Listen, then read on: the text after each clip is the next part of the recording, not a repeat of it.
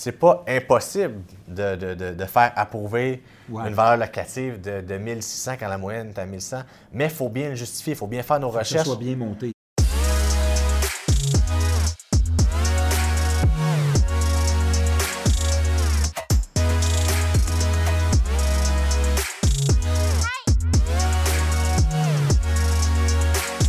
Bonjour à tous, bienvenue à une deuxième édition de l'émission Finance-moi ça! avec Christian Pomerleau, Oui.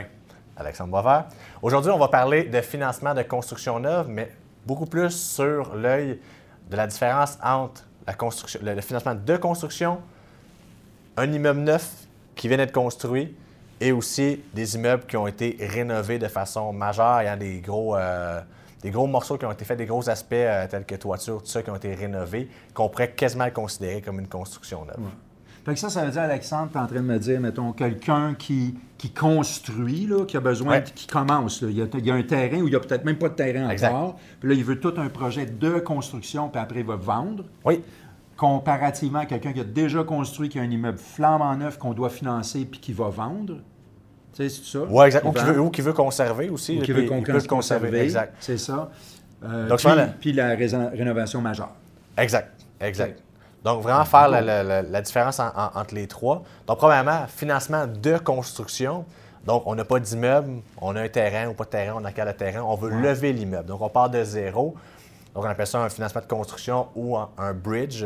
Donc, il va être un prêt temporaire, habituellement sur une, une courte durée de 6 à 12 mois, peut-être un peu plus, dépendamment du, euh, du projet Ou une mezzanine. Une mezzanine qu'on peut inclure dans le projet. Dans le fond, si le projet est beaucoup plus gros, on veut combler un manque de mise de fonds, on va avoir un prêt mezzanine pour aller à un ratio pré-valeur plus élevé. On pourrait parler aussi de ces, dans une autre capsule de ces tweaks-là là, sur les plus gros financements de construction, Ouais. prêt mezzanine, note AB, etc.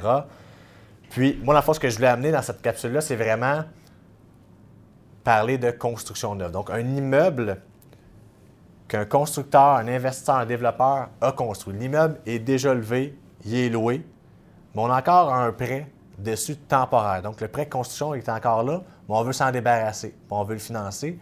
Puis, ce qu'on appelle communément le plan de sortie ou le Ouais. take-out. le Tout take-out. le monde parle, hey, ton take-out. Exactement. Donc, pour repayer le prêt de construction, Ouais. pour le financer sur un long terme. Donc, vraiment de prendre cette portion-là, ce type de prêt-là, versus un financement d'un immeuble existant. Ouais. Est-ce qu'il y a une grosse différence entre les deux? La réponse, Ben oui. ben oui. Ben oui. Sinon, on ne ferait pas d'émission. Ben, on n'en parlerait pas, c'est Exactement, On prendre va-tu prendre un café? Ah oui, c'est ça. OK, on y va. Parfait. La raison pour laquelle je vais en parler, c'est que euh, je, je fais beaucoup de construction neuve, euh, autant de financement de construction que d'immeubles neufs. Puis, euh, j'ai remarqué qu'il y a une- Comment je ferais ça? Il y, a, un- il y a un gros manque à gagner là-dedans parce que la vision est vraiment différente euh, versus un immeuble existant qu'on veut acquérir. Euh, il y a des points majeurs tels que les revenus. Euh, donc, souvent, ce qui va arriver dans un immeuble, euh, un immeuble neuf, il va y avoir peu de comparables où le type d'immeuble, type de service va différencier d'un comparable à l'autre. Donc, de justifier les, les loyers marchands versus l'existant ou même d'autres neufs, c'est plus de travail. Donc, il faut faire plus de recherches, il faut pousser un peu plus, il faut parler à des gens, pousser avec les évaluateurs, etc., versus Parce, un immeuble parce que ton local, ton, ton, ton local ou ton appartement que tu loues, quand tu regardes, mettons, sur les, les portails de la SCHL, puis tu vas voir, mettons, la moyenne de ce que ça se loue, ou tu vas sur des sites comme Ziplex, puis tout ça, fait. là, tu découvres, mettons, que la moyenne de loyer est tant, puis là, mettons que c'est 1000 pièces, puis toi, tu arrives avec un immeuble que tu veux planter à 1600 pièces de, de, de l'appartement, là. Exact. C'est du, C'est pas- du logement. C'est ça. C'est c'est pas impossible de, de- de- de faire approuver Ouais. une valeur locative de, de 1600 quand la moyenne est à 1100, mais il faut bien le justifier, il faut bien faire nos que ça recherches. soit bien monté. Il faut, faut que ça soit bien démontré exactement. Donc, il faut dire, ben, regarde, voici, les pro- voici notre produit, la qualité de construction, voici les, euh, euh, les services qui sont inclus dans notre immeuble, euh, le, le type de construction, est-ce qu'on a un ascenseur, y a-t-il un gym dans notre immeuble, parce que c'est de plus en plus à la mode, Ouais. euh, différents services. Donc, ça, c'est un point qui, euh, qui revient souvent dans les dossiers d'immeubles neufs. Ouais. Donc, euh, c'est un.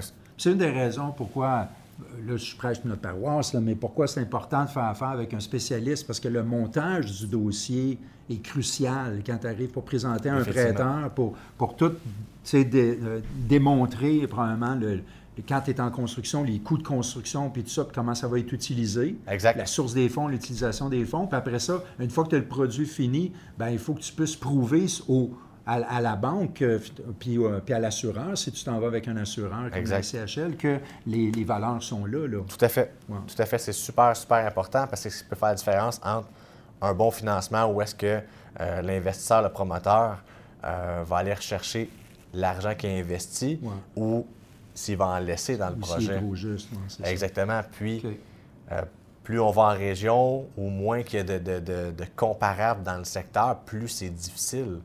Parce que la CHL ou les institutions financières vont se baser sur les comparables vendus.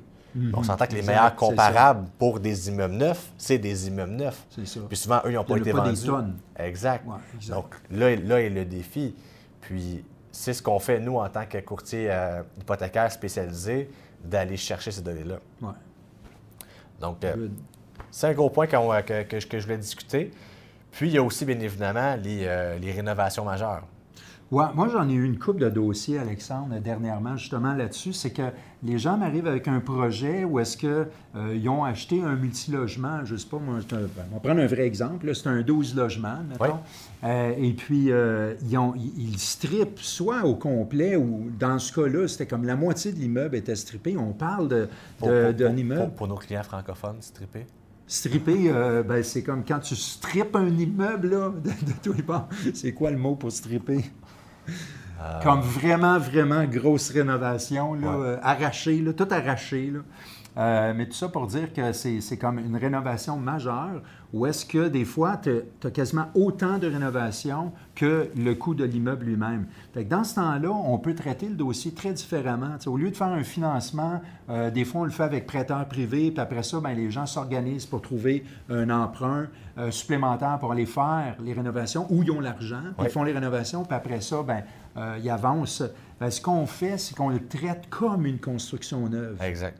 Fait que là, on va le traiter dans- en, en mode conventionnel, évidemment, en mode construction. Puis là, on va le traiter avec tout, tout, tout ce qu'il faut. C'est-à-dire, comme, comme tantôt je te disais, la, la source des fonds. Fait qu'on va regarder le- ça, a coûté combien le terrain puis l'acquisition de l'immeuble. On va regarder c'est quoi les, les- les soft costs.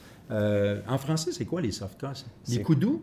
Ça, c'est les coûts indirects. Oh, les coûts indirects. Fait que là, on va parler de quoi? Les coûts de- de- d'études du terrain. euh, Ouais, évaluation, frais de notaire, frais de phase 1, financement, phase 2. tout ce qui est rapport, les plans.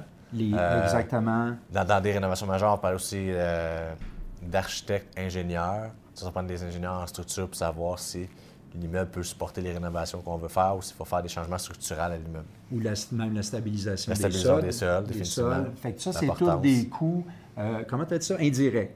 Des coûts, ils appellent ça en anglais, vous allez tout le temps entendre ça en anglais, c'est les soft costs. Fait qu'on additionne ça au terrain, puis ça, dev- ça peut devenir même, ça peut faire office de la mise de fonds, ça.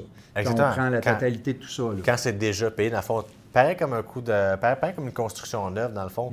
Pour aller un peu plus loin dans, ton- dans, tes- dans les idées, c'est qu'on va avoir les coûts indirects sont les soft costs, les coûts directs sont les. euh, La construction. la construction, dans le fond, les hard costs. Là. Construction, tout, ce qui, tout- contingences. tout ce qui est physique. Ouais. Tout ce qui est physique. Puis on va avoir le terrain. La différence dans un, euh, un- une rénovation majeure, c'est que ton terrain va être une partie de l'immeuble aussi. Donc, si tu- tout ce que tu gardes va être. à- puis nécessairement, tu vas le payer sûrement un petit peu plus cher que juste ton terrain.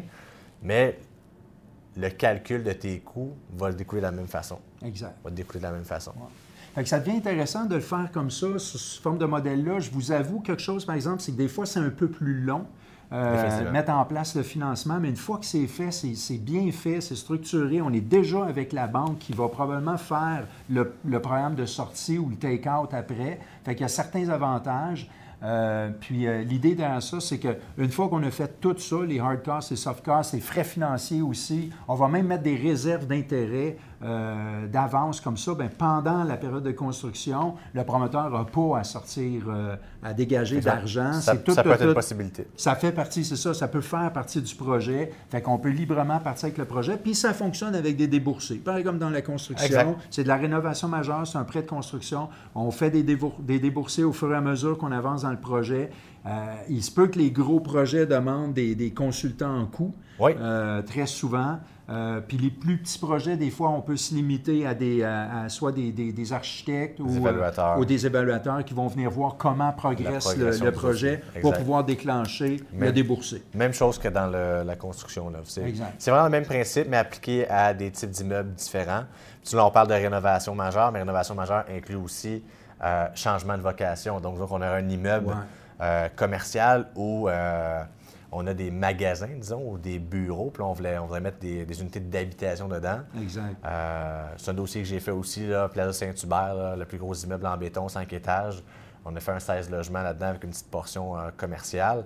Il y avait un changement de vocation d'immeuble, mais on a, on a gardé la structure de l'immeuble. La coquille, c'était Ouais. du béton, c'était immense comme, euh, comme, comme, comme mur, comme épaisseur de mur, avec une colonne au centre pour l'ascenseur. Mais on a tout gardé cette structure-là, mais on a refait de l'intérieur. Exact. Pour changer complètement la vocation. Exactement. Ça avait été fait pareil comme un prêt de construction. Ouais. Ça, il y en a eu beaucoup à Montréal avec les églises. Oui, Ouais, ben des oui. églises qui ont été transformées en Il y en a une place de condos. Une sur. Saint-Denis aussi, qui avait été un, un gros gym dedans avec des restos. Euh, puis je pense à. Je, pense que c'est à Gatineau qu'il y en a une qui est, qui est vraiment une, une compagnie de une compagnie euh, informatique qui est là-dedans, là. c'est un genre de Google, mais c'est pas Google, là, mais tu sais, qui, qui ont convertir une église, puis ça a l'air que c'est super beau. Là. Ouais. C'est, des genres de, prêts qui vont rentrer dans cette catégorie-là de rénovation euh, slash construction. Donc, ils vont être vus par les prêteurs comme de la construction. Excellent. Fait qu'en fait, si vous avez des projets de construction, de grande rénovation ou euh, des projets que vous avez de la construction neuve qui est déjà faite, tout ça, ben euh, n'hésitez pas à nous donner un coup de fil pour qu'on puisse regarder les projets avec vous. Et puis, ça va nous faire un grand plaisir. T'avais-tu quelque chose que tu voulais rajouter? Non? Non? Finance-moi ça. Finance-moi ça!